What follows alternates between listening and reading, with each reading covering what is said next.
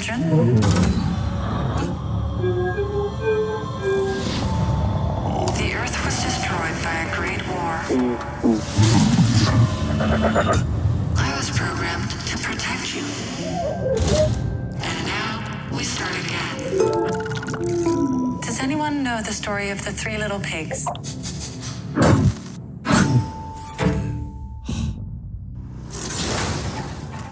Bonjour à toutes et à tous et bienvenue dans cette nouvelle case du calendrier de l'Avent Spoilers. Ici, c'est Captain Popcorn et c'est parti. Une série qui s'interroge sur la foi et l'âme, qui joue intelligemment sur la définition de l'identité et le transhumanisme, qui ose une originalité de fond en symbiose avec sa forme. Vous pensez que ça n'existe plus? Détrompez-vous, cette série s'appelle Raised by Wolves. Et oui, je peux aussi prononcer ça Raised by Wolves si vous voulez, élevé par les loups, hein, vous aurez compris. Et réjouissez-vous puisqu'il est encore temps de vous y mettre. Il n'y a pour l'instant qu'une seule saison de 10 épisodes, en sachant que la suite est attendue pour le 3 février 2022. Promotion oblige, on parle souvent de Raised by Wolves comme la série de Ridley Scott, mais il est surtout producteur et réalisateur des deux premiers épisodes. En effet, contrairement à ce que certains ont pu avancer, on ne se situe pas du tout dans l'univers d'Alien, et cette série est avant tout la création d'Aaron Guzikowski. On est ici face à une création originale extrêmement audacieuse.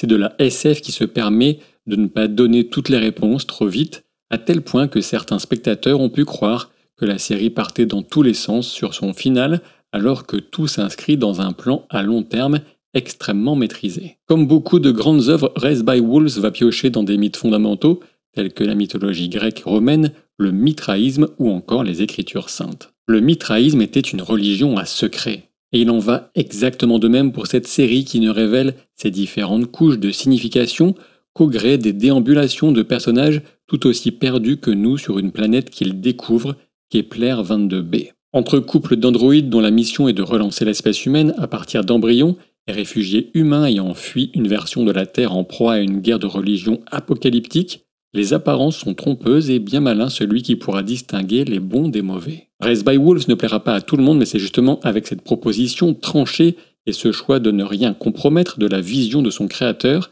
qu'elle s'imposera, pour certains en tout cas, comme un potentiel incontournable en devenir. Nous verrons bien si la saison 2 vient confirmer cette impression, mais la première bande-annonce semble venir valider cette audacieuse et rafraîchissante trajectoire dans les cieux souvent bien trop vides de la science-fiction sur petit écran. Pour ma part, j'ai hâte de retrouver les survivants d'une saison 1 dont certaines images restent encore gravées dans ma mémoire tant leur puissance évocatrice est particulière. Race by Wolves est une série HBO Max et elle est disponible en France sur Warner TV, notamment via Canal Plus Série.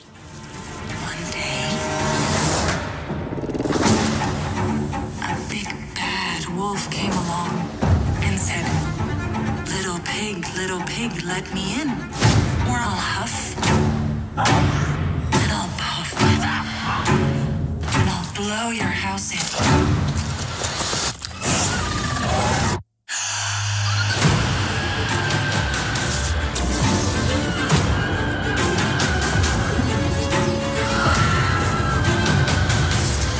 The big bad wolf she was talking about? Mother?